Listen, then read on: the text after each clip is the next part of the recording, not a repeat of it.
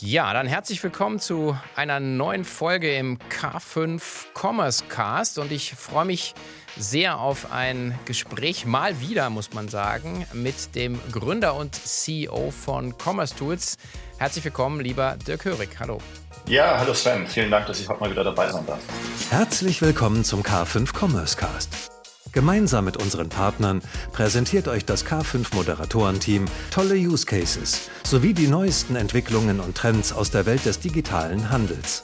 Ja, wir ähm, sprechen so ein bisschen natürlich über, ähm, wo steht Commerce Tools, wo steht die Firma und äh, für alle die, die am Münchner Flughafen regelmäßig abfliegen, äh, die haben da irgendwann mal die, die, die also mir sind die Augen äh, übergegangen, als ich dann euer äh, Plakat kann man es ja gar nicht sehen, das ist ja irgendwie so ein, ein, ein Monster-Display. Ich weiß gar nicht, was für Dimensionen das hatte ähm, ähm beim, beim Check-in, bei der Sicherheitskontrolle, ähm, ähm, aber ähm, das, das, das hat schon echt Eindruck hinterlassen, muss ich sagen.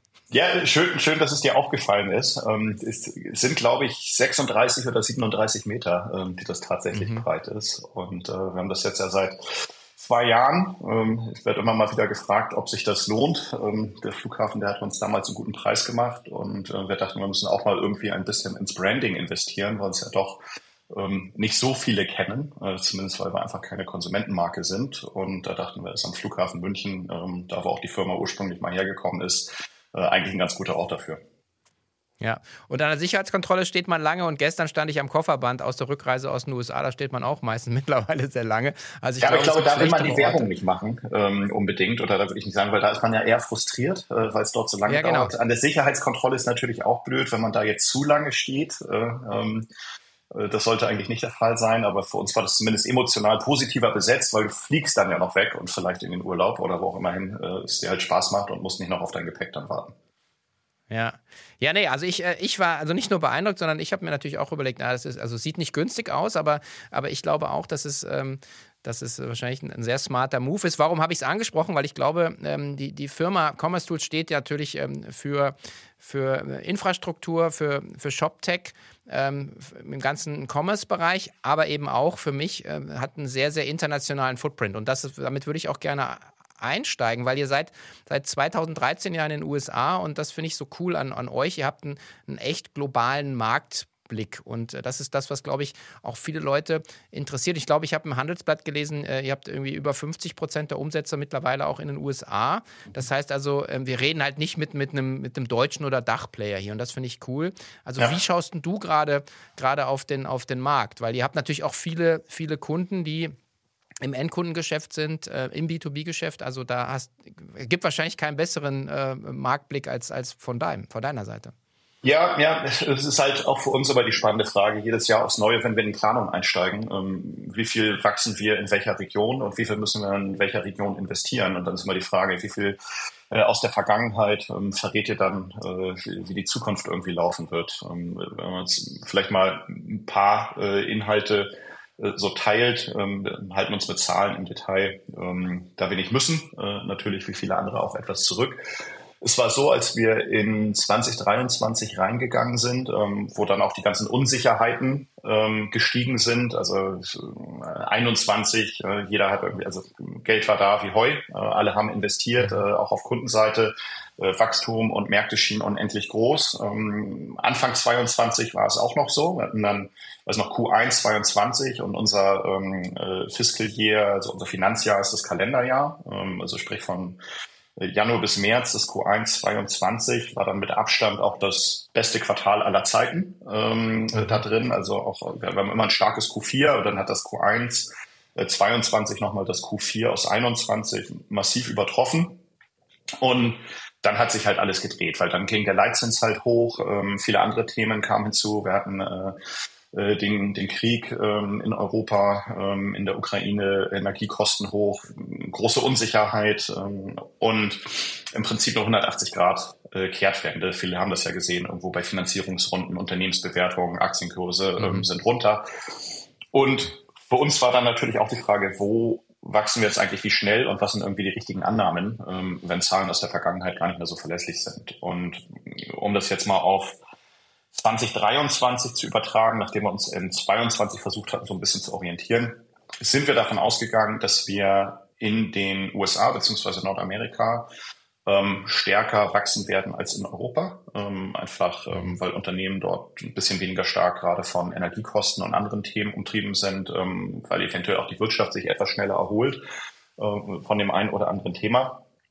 Und tatsächlich war das auch so. Und mit schneller wachsen meine ich jetzt nicht nur prozentual. Ähm, das hatten wir ohnehin schon, ähm, einfach weil die Firma äh, zwar in Europa gegründet wurde. Wir sind dann ein paar Jahre später ähm, sehr früh zwar in die USA gegangen, aber natürlich hinkte der nordamerikanische Markt, was den Gesamtumsatz anging, im Vergleich zu Europa, jetzt nicht Deutschland, sondern immer Europa versus Nordamerika betrachtet, äh, noch leicht hinterher. Es war aber auch schon immer schneller am Wachsen. Und jetzt war 23 das erste Jahr, wo auch im absoluten Umsatzwachstum, das wir neu hinzufügen, die USA Europa überholt haben. Es war tatsächlich so, dass es etwas stärker ausgeprägt war sogar, als wir gedacht hatten. Also wir sind äh, in den USA ähm, nochmal 10, 15 Prozent stärker gewachsen, ähm, als wir es äh, vorhergesagt hatten. Dafür aber auch in Europa 10 Prozent weniger. Also am Ende ähm, ein etwas schwächeres Europawachstum ähm, wurde dann ausgeglichen von den USA. Das liegt vor allem daran, dass Investitionen zurückgehalten werden. Also was wir viel gesehen haben und ich glaube auch der Gesamtmarkt, also sind ja viele Unternehmen, die auch im peripheren Umfeld äh, da aktiv sind, Marketingtechnologien, Suchtechnologien, Personalisierungstechnologien und Co. Äh, und auch die ganzen Agenturen, dass äh, Projekte nicht irgendwo woanders hingehen, sondern gesagt haben, lass uns mal lieber noch mal ein Jahr warten, ähm, bevor wir das machen. Ich glaube, das war so dass das Jahr 23, wo ähm, äh, verloren nicht verloren ist, sondern eher verschoben ähm, da drin. Ähm, ich glaube, die Frage ist immer, wie lang kann man bestimmte Sachen verschieben, äh, weil damit ja auch Risiken gerade auf der Händler- und Herstellerseite einhergehen. Ähm, was bedeutet das auf Umsatzwachstumsseite für die? Was bedeutet das auf Kostenseite, wenn ich irgendwie viel Geld irgendwo in Maintenance, Wartung äh, reinstecken muss, aber ähm, wenig, wenig irgendwo bei Innovation passiert. Aber das, das war so auf einer ähm, Makro- ökonomischen Perspektive. Ähm, so, so ein bisschen die Beobachtung ist von Branche zu Branche immer natürlich noch im Detail etwas unterschiedlich. Wenn man es mit Asien vergleicht, wobei wir in Asien jetzt gar nicht so den, den ähm, ganz großen Einblick haben, weil Asien für uns bisher vor allem Australien, Neuseeland äh, bedeutet. Also ähm, etwa 85 Prozent unseres Asiensgeschäft ähm, ist dort verankert. Dort ist auch unser Hauptfokus, dort ist das Team. Ähm, da ist es interessanterweise ähnlich gewesen wie in Europa. Ja, also die ähm, waren auch sehr, sehr zurückhaltend ähm, äh, mit, mit äh, Investitionen im Vergleich zumindest äh, zu, zu den 21, 22er Jahren da drin. Ähm, ist immer noch viel passiert und der Markt an sich ist auch ähm, leicht gewachsen, also der E-Commerce-Umsatzmarkt äh, auf Konsumentenseite. Aber man hat schon gesehen, dass einfach da ein bisschen höheres äh, Sicherheitsbedürfnis ähm, beziehungsweise ein bisschen, ein bisschen stärkerer ähm, äh, ja, Risikoschutz mhm. ähm, einfach da gewesen ist. Mhm. Und wie geht man jetzt weiter vor? Also ich meine, wie plant man jetzt in diesen Zeiten? Das ist ja was sich jeder auch, auch, auch fragt. Ich meine, ihr habt natürlich ein bisschen, bisschen mehr, mehr, mehr, mehr Marktdaten, weil natürlich äh, im Kundenportfolio sieht man natürlich viel, weil viele Gespräche geführt werden, viel Feedback, aber trotzdem müsst ihr ja auch planen, also 24. Ja, wir, also für uns ist es, glaube ich, im Ver Ver Vergleich zum Gesamtmarkt, ähm, zumindest bei den Unternehmen und Playern, die ich kenne und die Zahlen, die wir halt haben, ähm, sind wir, glaube ich, immer noch auf der Sonnenseite ähm, da drin ähm, gewesen. Wir sind jetzt, ähm, ich glaub, in 2023 sind wir 50 Prozent gewachsen. So, und das mhm. ähm, mittlerweile ja auf einem äh, dreistelligen ähm, Umsatzniveau ähm, da drin. Mhm. So, wenn ich mir das vergleiche mit anderen, dann war irgendwie 25 ähm, Prozent schon irgendwo halt gut die, die Frage ist immer, wie viel glaubst du, kannst du wachsen? Ähm, und wie nachhaltig ist das Wachstum und wie viel musst du dafür ausgeben? So, da äh, ist es dann immer so, was ist denn gut äh, heutzutage? Ähm, wir haben gesagt, Profitabilität ist für uns wichtig, aber ähm, äh, Wachstum auch. So, und dann musst du halt den Grenzwert finden, wie kannst du ähm, nachhaltig profitabel ähm, äh, vorgehen und was ist eine gute Wachstumszahl? Weil das ist, glaube ich, auch ein großes Problem, dass viele Unternehmen jetzt reinlaufen, dass sie zwar auf die Kostenbremse äh, gedrückt haben, mhm. äh, massiv, aber nur noch 15 bis 20 Prozent wachsen. Und ähm, dann funktioniert aber, äh, wären das jetzt familiengeführte Unternehmen, ähm, dann, dann kann man sagen, hey, das ist ja okay, ähm, damit kann man irgendwo operativ agieren. Da das meiste aber äh, finanzgetriebene Unternehmen sind, musst du dich halt auch am Kapitalmarkt orientieren. Und 15 Prozent Wachstum ja, das ist gut, wenn du anderthalb Milliarden Umsatz machst, äh, vielleicht als Softwareunternehmen, dann ist das eine super Zahl, aber 15 Prozent Wachstum und du hast irgendwie 50 Millionen oder 30 Millionen Umsatz, damit bist du nicht mehr finanzierungsfähig. Ja, auch also Profitabilität hinterher. Und für uns also gesagt, okay, 50 Prozent jetzt im letzten Jahr, in diesem Jahr orientieren wir uns eher so zwischen 40 und 45 Prozent äh, mit der Größe drin, ähm, aber einfach nachhaltig profitabel. Äh, wenn man sich vielleicht, um das auch in, in Perspektive zu packen, 2023 anschaut, wo wir gesagt haben, okay, 50 Prozent ist das Ziel. Wir sind in den operativen Kosten ähm, unter 20 Prozent gewachsen. Also ich glaube, es waren irgendwo zwischen 18 und 19 Prozent ähm, insgesamt. Mhm. Dann sieht man einfach, dass das Wachstum immer noch gut ist. So, das heißt, wir hat, sind glücklicherweise in einer Situation, wo es dann eher darum geht, Mensch, sind 40, 45 oder 50 Prozent gut und äh, wie möchtest du irgendwie deine Marge unten drunter verbessern und ähm, wie gehen wir mit den Kosten um? Das ist am Ende halt ein Luxusproblem, wo wir glücklicherweise jetzt heute sind. Um, was aber auch daran liegt, ähm, dass wir uns sehr, sehr stark auf bestimmte Kundenprobleme ähm, fokussiert haben ähm, mit der Technologie und die sind halt nicht weg. So, also ich, ich bin der Meinung, dass die ähm, eher verstärkt wurden. Haben zwar vielleicht nicht mehr dieses Wachstum durch die Investitionsbereitschaft, aber die Problematik bei den Kunden, ähm, dass sie einfach zu hohe Ausgaben haben im Bereich äh, Wartung, ähm, das, äh, die, zum Teil bei 70 Prozent liegen, dass sie skalierbare Probleme haben, dass das Back Marketing Backlog ähm, vier Jahre alt äh, beziehungsweise lang ist, ähm, einfach gewisse Themen nicht umgesetzt wurden. Dadurch ist das Kundenerlebnis nicht zufriedenstellend. Dadurch funktionieren verschiedene Themen nicht. Also halt, entweder lässt man Topline Umsatz liegen oder Bottomline hat man die Kosten an der falschen Stelle. Und das hilft uns natürlich, ähm, irgendwo ein bisschen da halt durchzunavigieren. Und wie du zu Anfang schon sagtest, dass wir uns sehr früh so global aufgestellt hatten. Als wir da 2014 dann in den USA ja gelauncht sind, meinte ja auch wieder, Mensch, vielleicht macht ihr erstmal irgendwie Umsatz hier, ähm, bevor ihr irgendwie halt da drüben hingeht. Und wir haben gesagt, ja, das klingt logisch. Das Problem ist nur, dass ähm, wenn wir da drüben nicht anfangen, Umsätze zu machen, dann wird uns irgendwann wer von dort überrollen und wir spielen äh, werden dort nie eine Rolle spielen und hier werden wir ein kleiner Nischenplayer bleiben. Und dafür war uns einfach der Aufwand und das Risiko zu hoch. Ähm, da, da hätte sich der Outcome nicht gelohnt. Und ähm, ja, ich denke, aber vielleicht ganz kurz mal da rein reinspringen, weil äh, ich glaube, das ist ja auch, äh, also es ist ein bisschen, es bedingt sich ja, weil ihr habt jetzt äh, Inside-Partners, ihr habt Excel, also wirklich so Top-Tier äh, Venture Capital Players drin, die ja nie investiert hätten, wenn Commerce Tools einfach in der ja. Dachregion geblieben wäre. Also insofern, das muss man, diese Mechanik muss man auch verstehen und ich finde auch nochmal auch noch mal echt betonen, was du gesagt hast, ist ähm, dieses Wachstum-Game, wenn man quasi so finanziert ist, muss man eigentlich weiter spielen. Und das ist jetzt gar nicht gut oder schlecht, sondern es ist einfach das, die Spielregeln in dem Spiel. Ja.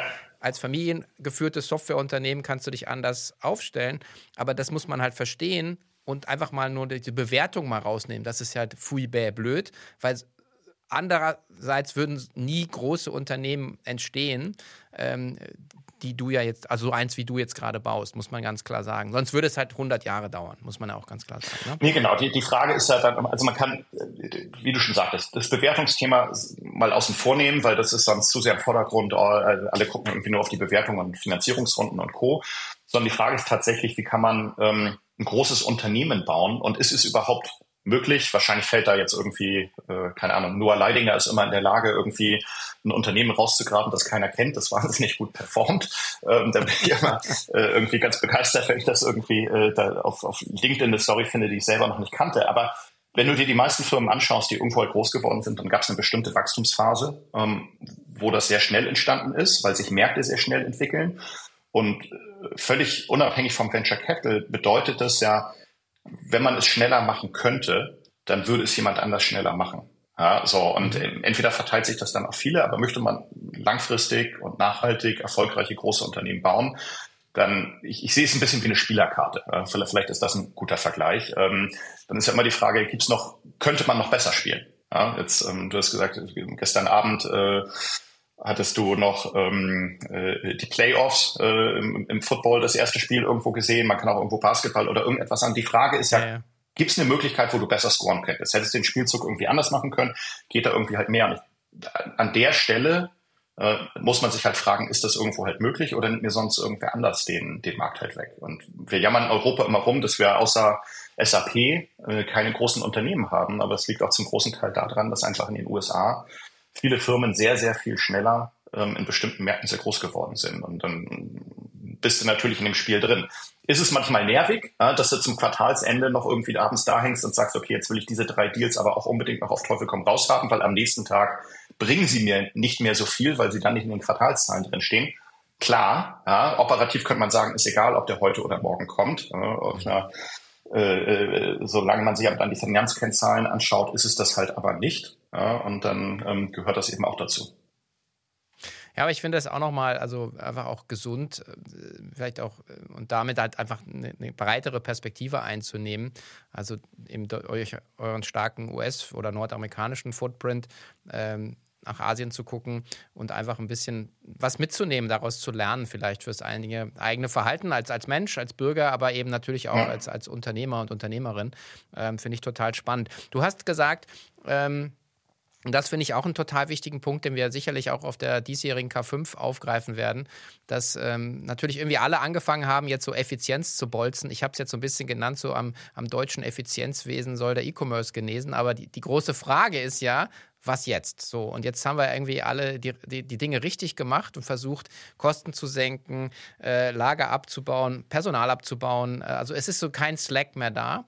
Und, ähm, und jetzt ist aber die Frage, sagen, ähm, sagen doing the right things. Und, ähm, und du hast gesagt, es gibt ja nach wie vor diesen Investitionsstau, den ihr auf Kundenseite seht. Deswegen könnt ihr weiterhin mit 40, 45 Prozent mit wachsen. Und jetzt einmal ein Loop noch. Ähm, du bist ja, oder ihr seid für mich so die, die, die Erfinder des Headless äh, Commerce oder eben auch Composable Commerce. Jetzt, jetzt geht ihr aber noch mal einen Schritt weiter mit, mit dem Commerce Tools Foundry.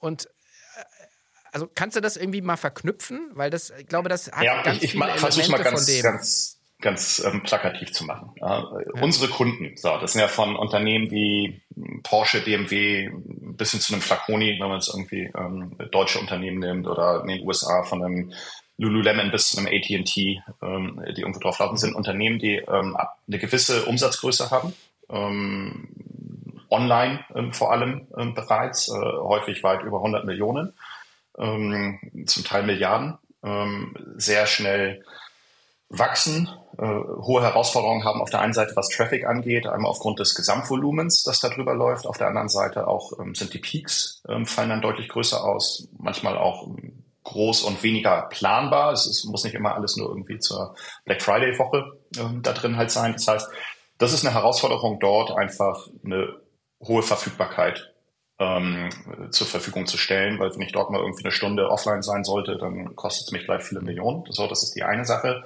auf der Herausforderungsseite. Auf der anderen Seite ist es diese Flexibilität, Agilität. So, weil also, über diesen Investitionsstau haben wir schon gesprochen. Ich investiere ja nicht des Investierens äh, wegen oder der Technologie zuliebe, sondern am Ende ist es ein Mittel zum Zweck. So, ich möchte irgendwie mein äh, äh Online-Shop-Conversion optimieren. Ich möchte offline, online ist es immer noch nicht, also wir, wir reden seit 20 Jahren darüber, ob wir das jetzt irgendwie Omnichannel, Cross-Channel, Unified, am Ende ist der Begriff völlig egal, aber es funktioniert bei den meisten einfach nicht ja, und nicht gut. Äh, die, die, die, Rolle des Ladens äh, muss signifikant überdacht werden, äh, immer noch. Und ähm, die Verknüpfung zwischen den, also Verknüpfung, eigentlich sollte es ein System sein. So, ich glaube, mit dieser Verknüpfung der Systeme, da fängt das Problem schon an. Und das bedeutet, dass Unternehmen sehr, sehr viel immer noch machen müssen, um eine höhere Kundenzufriedenheit, ein besseres Einkaufserlebnis zur Verfügung zu stellen, um entweder Conversion Rate zu erhöhen, ähm, Neukunden günstiger äh, zu gewinnen äh, und gleichzeitig eine, eine, höhere Taktfrequenz bei Innovation halt rauszuspielen. So, wie kann ich das Ganze machen? Du, du, du hattest es Headless genannt. Mittlerweile ist ja irgendwie der Begriff, der sich durchgesetzt hat. Dieses Composable Commerce, dass du bausteinartig ähm, äh, mit deiner IT arbeitest und dadurch schneller, ähnlich wie mit Lego-Blocks, ähm, arbeiten kannst. So, das ist ähm, für manche Unternehmen äh, technisch zumindest der erste Schritt eine Herausforderung oder klingt für sie nach einer Herausforderung, weil man halt ein paar mehr Unterscheidung, äh, Entscheidungen treffen muss. So, anstatt dass man zu einem von den drei großen Nasdaq gelisteten Softwarehäusern geht, äh, um jetzt da keine Namen zu sagen, und mir da eine 25 Jahre alte Lösung äh, wo mir versprochen wird, da ist alles irgendwie halt mit drin und du musst dich um nichts kümmern. Das jetzt so stimmt, das ähm, können wir in einem anderen Podcast mal diskutieren. äh, das klingt erstmal einfacher. Ähm, damit bin ich nur wieder in der gleichen Falle ähm, da drin, ähm, äh, die wir angesprochen. Ich kann nämlich eben nicht schnell ähm, äh, innovieren und ähm, äh, habe einfach hohe Maintenance-Kosten. Und was wir jetzt gemacht haben ähm, mit Foundry, einfach aufgrund ähm, der gestiegenen Kundennachfrage, dass viel mehr Unternehmen sagen, hey, wir wollen auch flexibel sein. Wir wollen genau die gleiche Flexibilität haben wie in Lululemon. Wir wollen die gleiche Skalierbarkeit haben. Wir sind aber noch ein bisschen kleiner und vor allem, wir brauchen es morgen ja, ähm, und, und nicht erst irgendwie in, in neun äh, oder zwölf Monaten. Ähm, wir wollen hier schneller loslegen, bestehende Systeme ablösen. Haben uns gefragt, wie können wir einen Composable Commerce so einfach machen wie möglich und das Ganze in ein Paket packen. Und dieses Paket besteht auf der einen Seite aus fertigen Blueprints, so, ähm, einfach gesagt, man kann es mit einer HelloFresh Box äh, vergleichen. Okay, es gibt den großen Supermarkt dahinter, wo alle Lebensmittel, alle Komponenten da sind. Aber was ist denn die HelloFresh Box, die für mich am besten passt? Das sind sozusagen die Blueprints für verschiedene Industrien. Ähm, haben bei uns an der Dokumentation sehr, sehr viel gearbeitet im Bereich auf Anwendungsfälle, ähm, sogenannte Use Cases. Äh, äh, hier äh, Buzzword AI muss dann ja auch nochmal fallen, aber das war für uns eigentlich ein ganz guter äh, Ansatz, weil wir gesagt haben, wir wollen die Coding-Zeit bei den Kunden runterbekommen bei der Implementierung, mehr Konfiguration, weniger Entwicklung. Das heißt, es wird einfach mehr Code automatisch aus der Dokumentation generiert, wo es sagt, hey, ich habe hier ein Thema bei mir im Warenkorb, das würde ich gerne machen, wie kann ich das umsetzen? Dann passiert das Ganze automatisch im Hintergrund. Und ähm, dann gibt's dazu noch bestimmte Value Packages über unsere Partner, also die ganzen Agenturen ähm, da draußen, die sind mittlerweile auch ähm, über 200 weltweit, ähm, die mit uns da halt arbeiten, mit dem Ziel, dass ich statt in vielen, vielen Monaten mein E-Commerce-Projekt relaunche und wir schauen im Enterprise-Segment, dann ist so eine durchschnittliche Implementierungszeit irgendwo bei neun bis zehn Monaten, also softwareübergreifend, jetzt nicht irgendwie Commerce-Tool-spezifisch, mit manchen Projekten, äh, wo man dann irgendwie hört, dass die mehrere Jahre dauern, wo wir gesagt haben, wie kann das nicht in wenigen Wochen gehen? So, und deswegen vorgefertigte Integration, es sind viele Partner mit an Bord, äh, äh die bereits vorintegriert sind in die Lösung äh, über unseren Connect-Marktplatz. Heißt, wir haben alle Produkte reingeschmissen, die wir halt haben, die vorkonfektioniert und dann Industrielösungen, Templates äh, oben drum gemacht mit sogenannten Value Packages, Enablement Packages für die Partner und die Kunden mit dem Ziel, das Ganze so einfach und so schnell wie möglich zu machen. So, weil ich glaube, am, am Ende ist das, wird das das große Thema, ähm, Sven, bleiben für 2024. Ich glaube nicht, dass der Markt äh, sich signifikant drehen wird. Ja, ähm, die Fed, äh, das wird wahrscheinlich jetzt noch mal ein bisschen länger dauern, bis sie den Leitzins senkt. Hoffentlich passiert es trotzdem in der zweiten Jahreshälfte. Europa wird da hinten dranhängen. Ja, das, das heißt, wir werden da 2024 noch nichts sehen. In Europa sehe ich jetzt unsere äh, Energieherausforderungen, zumindest auf einer Industrieseite, auch noch nicht komplett äh, gelöst. So, da ist auch noch ein weiter Weg, vor allem um die Kosten runterzubekommen. Also Energieversorgung ja, aber kriegen wir die Kosten? Wie schnell kriegen wir die irgendwie runter? Ich glaube, das bleibt das große Fragezeichen. Ähm, das BIP-Wachstum, ich weiß nicht, was da die letzten News sind, aber das wurde in Deutschland zumindest auch einkassiert. Äh, Mhm. Irgendwie von 1,9 auf 0,6, 0,7, was auch immer das heißt. Aber es, zumindest heißt es für mich, der Handel wird irgendwie weiterhin noch ein paar Herausforderungen haben. Ja. Und äh, für uns ist die Antwort darauf dann, ja, wenn, wie können wir es so einfach machen äh, wie möglich ähm, für unsere Kunden, ähm, mehr Flexibilität bei geringeren Kosten und höherer Skalierbarkeit zu erreichen. So, das ist eigentlich so dieses große Foundry-Thema, ähm, äh, an dem wir aber seit Q1 letzten Jahres haben wir eigentlich mit dem Projekt angefangen. Ähm, einfach aus den, den Learnings äh, der Quartale davor, äh, wo wir gesagt haben, okay, können wir das äh, nicht trotzdem Wachstum hochhalten, ähm, gerade für und, und unsere Lösung Kunden anbieten, die sie eigentlich brauchen, aber die ein bisschen zögerlicher sind zu, zu investieren. Ja. Können wir ein bisschen, bisschen mehr runterbrechen noch vielleicht für, für die, die zuhören und interessiert sind und immer so sagen, oh, puh, äh, traue ich mich nicht oder äh, ist das das Richtige? Also was sind so die, die typischen äh, so, so Wege äh, zu euch rein? Wie, wie startet man ein Projekt? Vielleicht kann man ein, zwei, drei, äh, was ich, Industriecases mal, mal machen, wo du sagst, ja, so, so typischerweise geht es dann los und dann bläht sich dann quasi so ein Projekt dann auch auf. Ja, es gibt, also für mich gibt es drei verschiedene Wege, die ich eigentlich immer sehe. Ähm, bei mhm. ganz große Kunden, ähm, die äh, reden wir von Unternehmen nördlich von 500 Millionen online, ähm, zumindest im B2C-Segment ähm, da drin. Ähm, die haben häufig die Herausforderung, dass sie über die letzten zehn Jahre ähm, ihre bestehenden Systeme sehr stark anpassen mussten, um überhaupt dahin zu kommen, weil die einfach aus einer einer Wachstumszeit äh, oder aus, aus einer Zeit kommen, wo 100 Millionen Online-Umsatz schon wahnsinnig viel waren. Und jetzt mit diesem System dahin zu wachsen, ähm, äh, haben sie die einfach verbastelt, ähm, könnte man auf äh, Neudeutsch sagen. Und mit einer sehr hohen Komplexität ähm, äh, da halt drin. Und der häufige Weg für die ist das sogenannte Strangler Pattern, ähm, weil dieser Big Bang Approach, also alles abzuschalten und dann zu wechseln, das ist möglich, für die aber auf der einen Seite ein sehr, sehr hohes Risiko mitbringt, auf der anderen Seite zu lange dauern kann. Und die möchten trotzdem ja sehr, sehr schnell bestimmte Probleme bei sich gelöst bekommen. So, was man dann normalerweise macht, ist, dass man eine, eine Heatmap anlegt auf der einen Seite von, was würde mir irgendwie auf mein, mein, bei mein, der Lösung meiner Business-Probleme, was ist irgendwo am dringendsten, ist es die Card Conversion, ist es irgendwie die Product Experience, ist es die Verbindung offline mit Online-Stores, dass irgendwie Inventory, Kundendaten und so weiter in, in Echtzeit geshared sind. Also je nachdem, wo das größte Problem halt vorliegt und auf der anderen Seite, wo ist die größte technische Abhängigkeit, diese Heatmap legt man übereinander und sagt dann, diesen Abschnitt, den schneide ich jetzt als erstes raus. Und dadurch, dass unsere Lösung so modular ist, kann er auch sagen, okay, ich gehe jetzt erstmal nur mit einer bestimmten Produktkatalog-Funktionalität live oder ich ersetze einfach erstmal nur den, den Card und den Checkout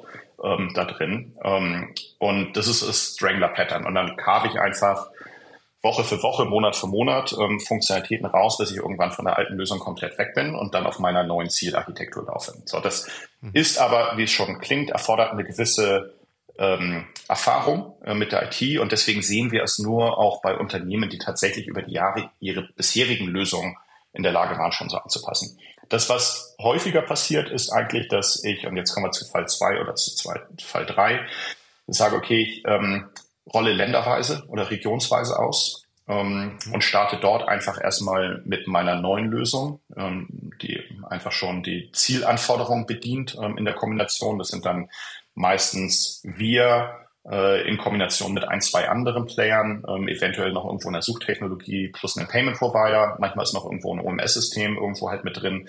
Da ist das Schöne, dass in Foundry sind die schon alle vorintegriert. Also 90 Prozent äh, gerade im B2C-Umfeld der Kombination, die wir bei jedem Kunden sehen, haben wir schon die Schnittstellen in Foundry halt reingepackt, dass du sagen kannst, okay, es sind immer die drei Partner irgendwo bei der Suche, es sind immer irgendwie die drei Partner irgendwo äh, im Bereich OMS, es sind irgendwie noch die drei in der Personalisierung und dann kannst du dir einfach äh, das Ganze ähm, äh, vorauswählen ähm, und musst da nicht mehr viel Zeit reinstecken. Und dann gehst du mit einem Land entsprechend live. Ähm, das sehen wir gerade bei den großen Fashion-Retailern, ähm, wo ich schon ein paar Namen genannt hatte, dass sie sagen, okay, wir starten jetzt irgendwo beispielsweise in Kanada. Äh, das ist halt irgendwo der, der Testcase. Ähm, da lösen wir das System ab. Und dann geht äh, ein paar Wochen später Nordamerika live. Äh, und ähm, so, so ist häufig der Weg. Wenn das nicht der Fall ist, und das ist dann der dritte Schritt, ist tatsächlich, dass man sagt, okay, lass uns alles, alles ablösen ähm, und, und abschalten, ähm, wenn tatsächlich irgendwie äh, jede Region tatsächlich nur auf einer Instanz irgendwo halt läuft, dann ist das der dritte Fall. Aber eins und zwei ist, glaube ich, der häufigste Weg zu Commerce Tools. Und man muss auch sagen, ähm, wenn man es vergleicht, äh, Composable mag auf den ersten Blick komplexer klingen, als wenn irgendjemand verspricht, hier ist irgendwo eine Lösung, äh, alles äh, irgendwie aus der Box raus. Die große Frage, die man sich da immer stellen muss, ist, warum ist bei diesen letztgenannten Lösungen, warum sind da die Implementierungskosten irgendwo bei drei Millionen und nördlich, wenn gar nichts gemacht werden muss? So, das ist immer, ähm, wo ich sage, naja, wenn schon alles irgendwie vorkonfektioniert ist, ähm, warum dauert es denn dann so lange? Und äh, die Entscheidung, die man in einem Zusammenspiel ähm, mit einer modernen Enterprise-Lösung wie unserer halt irgendwo treffen muss, die muss ich so oder so treffen. Ich brauche eine Payment-Lösung, ich brauche ein OMS irgendwo halt unten drunter. Ähm, ich kann auch die Sachen, die ich schon habe, irgendwo halt benutzen. Also so schwierig ist es dann, dann am Ende doch nicht. Ja, ich glaube, aus meiner Erfahrung, ich bin jetzt auch schon seit 25 Jahren im Game, jemand, wenn immer einer mit, mit, mit dem drei Buchstaben um die Ecke kam, äh, möchte ich keinen Namen nennen, dann äh, hatte man hatte man schon immer, zumindest auf der unternehmerischen Seite oder wenn du halt irgendwie im Beirat warst oder sonst wo, hast du immer schon Panik in den Augen gehabt. Ja. Weil du gesagt hast, okay, das, das, das blockiert jetzt einfach das Unternehmen für ein paar Jahre. Und ich glaube, dieser, dieser Ansatz, wie du ihn beschreibst, oder der jetzt natürlich auch in den letzten Jahren auch sich etabliert hat, einfach in, in Modulen einfach eher zu denken, äh, ist einfach, einfach viel agiler und, und, nimmt natürlich auch extrem viel Risiko raus, muss man ja ganz klar sagen, oder? Was erstaunlich ist, ähm, das hatte ich komplett ähm, unterschätzt, ähm, ist, dass es wahnsinnig viel Eigenentwicklung gibt. Und zwar nicht nur irgendwie, also es war, jeder mhm. wusste, dass Walmart sich irgendwie eine Lösung selber baut ja, und äh, Amazon natürlich auch oder an Alibaba. Mhm. Aber ähm, es ist unglaublich, wie viel Eigenentwicklung es selbst bei Online-Händlern gibt, die nur irgendwie 60, 70 Millionen Umsatz haben. Und da rede ich jetzt nicht irgendwie von Deutschland, sondern gerade in den USA auch, ähm, ist so, so ein großer, man, hier würde man es Mittelstand nennen, wo mhm jedes Rad neu erfunden wurde. Da ist eine Warenkorbfunktion. Was macht ein Warenkorb? Der addiert Produkte zusammen, berechnet den Preis. Äh, da ist jetzt äh, zumindest in der Funktionalität eines Warenkorbs jetzt nicht wahnsinnig viel Innovation drin, aber da wurde das Rad jedes Mal wieder aufs Neue erfunden. Ähm, und das ist auch ein großer Teil ähm, von, von uns, den wir noch haben, wo wir einfach ähm, die, die zu uns kommen, wo wir sagen, ja, wir wollen immer noch die Flexibilität haben, wo wir selber irgendwie Hand anlegen können. Aber wir brauchen das Rad nicht neu erfinden. Und wenn man ein Auto baut, äh, mein Beispiel, äh, würde man jetzt irgendwie ein neues Elektroauto erfinden wollen, die ganzen Komponenten dafür, die macht man ja auch nicht selber. Die Bremsen, die kommen von Bosch oder von irgendwem anders, der Motor kommt. Also am Ende setzt man ja nur zusammen als Autohersteller und dann schreibt man noch seine Software oben drüber. Aber die einzelnen die Plattformbauteile, ähm, ja. die, die erfindet man heutzutage ja nicht mehr selber. Ja. Vielleicht eine, eine Frage noch, äh, weil wir äh, auch, äh, ja, auch viel immer darüber diskutieren, äh, dass das so, also ein bisschen so Lame Commerce so im letzten Jahr war. Also so richtig, richtig große Innovation im E-Commerce ist, ist nicht. Ja, ich so, dachte, AI wäre hier das spannende Thema. Nee, ja, nee gut, das hast du schon erwähnt. Das hast du schon erwähnt. Aber, aber ihr habt ja Frontastic übernommen zum Beispiel. Ja. Ähm, ähm, und das geht ja auch viel immer, also gerade im Kundenerlebnis, also, also Interface zum Kunden. Ähm, äh, was kann da noch passieren? Was, also da ist ja eigentlich extrem viel Innovationspotenzial. Ja, ich höre daraus, dass du jetzt nicht da der Big Believer ähm, dieses neuen Apple-Produktes bist, der, der, der Skibrille, des Skihelms. Ähm, äh, ich bin investiert im Metaverse, doch, weil ich daran langfristig dran glaube, ja. an das Thema, weil ich, weil ich mich immer frage, ich kann mich ja nicht als 50-Jähriger hinstellen und sagen, ich weiß, wie die Welt in der Zukunft aussieht und wie nächste Generationen kaufen werden.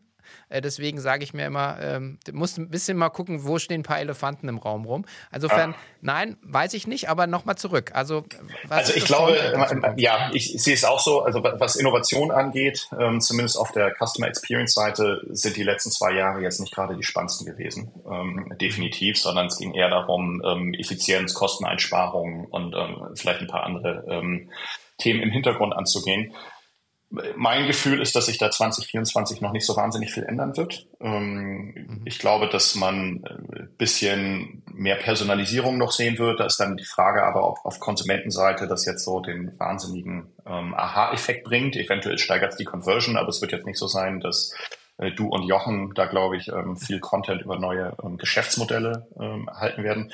Woran liegt es meiner Meinung nach? Das ist, dass wir diese diese großen Wechsel, wo sich das Kundenerlebnis verändert hat, ist immer sehr device-bezogen gewesen. Ja, dass irgendetwas Neues kommen musste, das sich irgendwo halt durchsetzt. Oder halt auch nicht durchsetzt, aber wo spannende Themen entstehen. Und das, das Voice-Thema, ne? also äh, ging ja ein ganzes Jahr lang nur um diese Echos und, und ja, Co.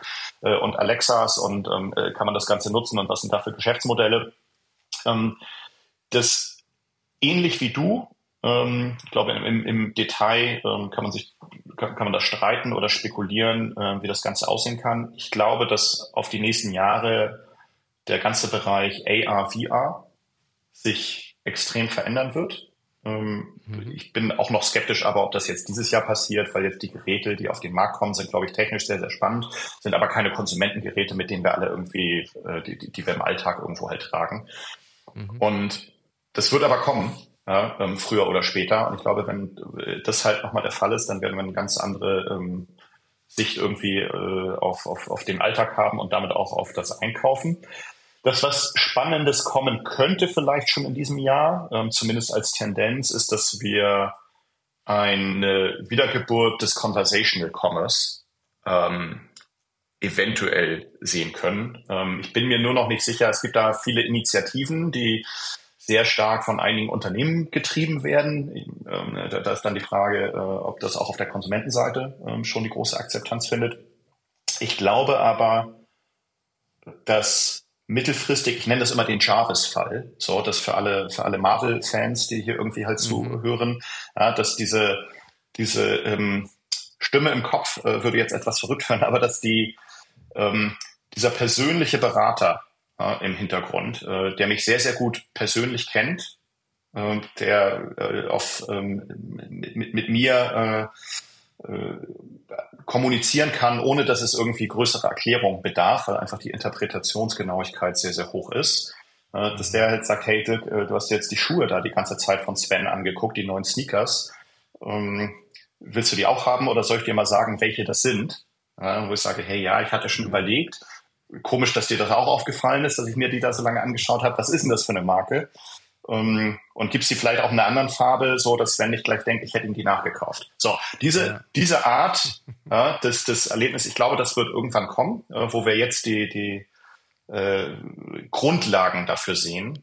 Ähm, aber weil es halt nur die Grundlagen sind, ist, glaube ich, die schwierige Frage, ähm, werden wir jetzt schon den Durchbruch sehen oder muss es nicht erst alles haben? Also müssen wir diesen Bereich Conversational auch mit AR, VR äh, verknüpfen mhm. können, äh, um halt einfach den Gesamtkontext zu haben.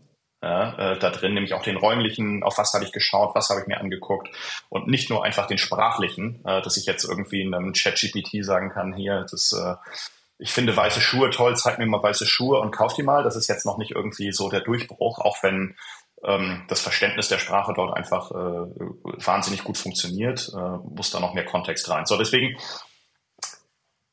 ja, wird es vielleicht noch äh, auf der Analystenseite für euch, könnte ich mir vorstellen, ein ernüchterndes Jahr äh, mit vielleicht dem ein oder anderen äh, kleinen Lichtlein, das am Horizont halt aufblüht, äh, das dann aber erst in der Kombination mit ein paar anderen Innovationen richtig groß werden kann. Das ist so meine, meine Einschätzung. Ich weiß nicht, wie du das siehst, ob du sagst, hey, das sind jetzt die Themen, auf die wir groß achten, äh, außer jetzt irgendwie den chinesischen Playern, äh, die hier in Europa es irgendwie dem Handel schwer machen.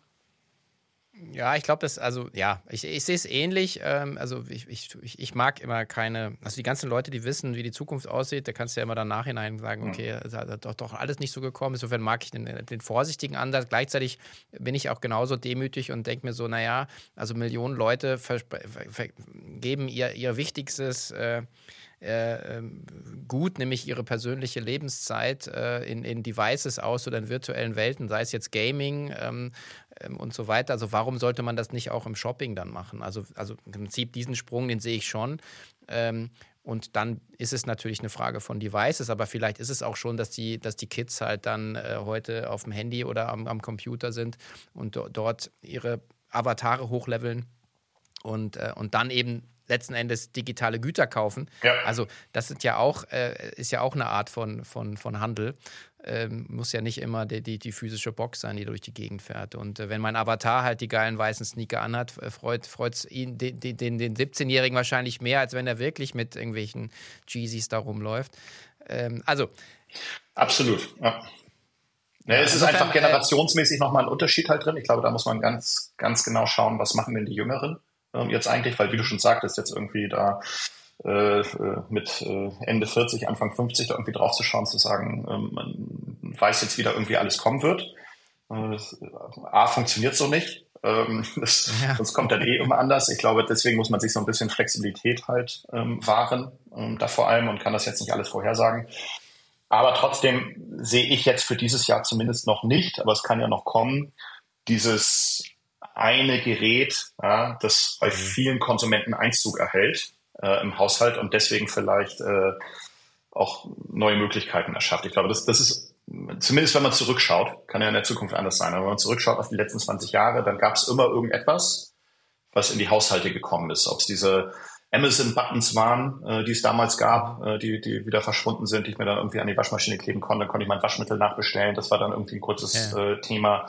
Die Speaker, ähm, aber jetzt Smartphones, wenn man sich das anschaut, das ist ja auch nur noch ein iterativer Prozess. Da ist jetzt ja auch nicht viel Innovation drin. Ähm, vielleicht hat die Kamera ein paar Megapixel mehr irgendwie auf der Software-Ebene. Ähm, kann ich da jetzt irgendwie jemanden, der mir nicht passt im Bild, einfacher rausnehmen oder so. Aber es sind jetzt inkrementelle Veränderungen und jetzt auch nicht so die eine große Sache. Ich glaube, die eine große Sache, die wird wieder kommen, ähm, weil man das auch vielleicht unterschätzt und sagt, oh, alles geht jetzt irgendwie so langsam an der Stelle voran äh, und auf einmal hat sich irgendwie was ganz Großes verändert, ohne dass man es mitbekommen hat ähm, da drin. Das, das kann sicherlich sein. Ähm, ich würde da aber eher mit 2025, 26 äh, vom Entwicklungszyklus halt tippen. Ja. Aber wir werden ein bisschen was zusammenbasteln für die K5 auf jeden Fall. Ähm, da es gibt ja spannende Themen. Ich, es gibt ja viel, ja. trotzdem gibt es viel zu tun. Ja? Also das, das ja. Handelserlebnis, also schaut sich mal irgendwo in den Straßen halt um. Ja, ist ja jetzt nicht nur irgendwie die, die Bankhö-Pleite, ähm, davon sind viele betroffen, aber generell hat der Handel steht vor großen Herausforderungen. Viele haben sich jetzt angepasst, Äh, mit äh, 23 hast du schon gesagt, okay, die Leger wurden abgebaut, äh, andere Effizienzmaßnahmen wurden gehoben, äh, aber ähm, man, kann sich auch nicht, man, man, kann sich Wachstum nicht ersparen, sozusagen, sondern äh, man muss da halt irgendwo rein investieren. Plus es gibt halt viele Herausforderungen zu lösen. So wie, und, und vor denen steht halt der Handel. Und äh, das wird jetzt nicht nur irgendwie sein, dass man sagt, okay, jetzt äh, wir müssen warten, bis AR oder VR äh, oder das Metaverse irgendwo halt da ist, ähm, weil das wird ja. definitiv zu spät sein, sondern gibt halt Probleme, die jetzt anzugehen sind. Und so blöd es klingt, am Ende muss man gucken, die Kundinnen und Kunden, was wollen die denn eigentlich? Äh, und was kann ich irgendwo halt machen, äh, um die besser zu bedienen? So, und äh, ja. die, die Frage, glaube ich, trauen sich viele nicht zu stellen. Mein, mein, mein Lieblingsthema ist da irgendwie immer die Lufthansa. Ja, das, ähm, ich, ich muss frage mich ja seit 2000, also viele sagen jetzt halt, wie kann man Digitalisierung verschlafen? Ähm, ja. Ich glaube, wenn man lang genug irgendwie in mein LinkedIn-Profil irgendwo zurückgeht, dann wird man irgendwie äh, 2013, 2014 habe ich mich schon drüber aufgeregt, wie man bestimmte Themen nicht angehen kann, die heute immer noch nicht angegangen sind. So, und die sind jetzt plakativ einfach nur einer von ganz, ganz vielen. Ja, mhm. Und äh, wo man schauen muss, wie, wie geschützt ist man denn überhaupt vor anderem Wettbewerb? Das kann man bei der Lufthansa sagen oder bei der Bahn. Das sind Staatsunternehmen bis zu einem gewissen Grad ähm, damit drin und äh, haben da geschützte Monopole. Das ist beim Handel aber nicht der Fall. Ja? Und äh, deswegen äh, muss da deutlich schneller einfach ähm, gedreht werden äh, an, an der Schraube. Äh, äh, ich würd, will gar nicht sagen der Digitalisierung, aber einfach der, der äh, auf der einen Seite die bestehenden Kundenbedürfnisse zu, zufriedenzustellen oder sich aber auch zu überlegen, hey, welche Rolle will ich eigentlich noch morgen oder übermorgen ähm, für die Kunden spielen? Um, und was muss ich dafür machen, um da hinzukommen? Ja, und, ja, und da bist du halt sehr, wieder bei, ja. dem, bei, dem, bei dem Thema Investitionen letzten Endes. Also du musst ja sagen, du musst halt hinschauen, wie du sagst, was, was sind die Kundenbedürfnisse, dann musst du den Mumm haben, danach zu handeln und danach zu investieren.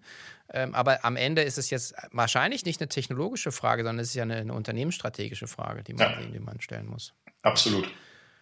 Ja.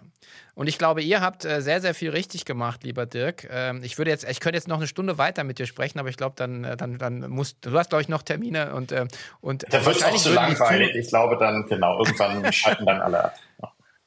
Ja, weiß ich jetzt gar nicht. Also ich glaube, ähm, und das finde ich an, an dir und mag ich an eurer Firma auch sehr, so dieses, ähm, äh, einfach auch mal danach zu handeln und jetzt im Nachhinein zu sagen, naja, vor zehn Jahren sind wir in die USA gekommen, es ist jetzt alles so Ex-Post-Rationalisierung, aber vor zehn Jahren muss man ja auch mal, forgive my French, die Cojones haben, äh, sowas zu machen und, und, und diesen strategischen Move zu machen, ja, und ohne dann schon die dicke Finanzierung zu haben, muss man ganz klar sagen.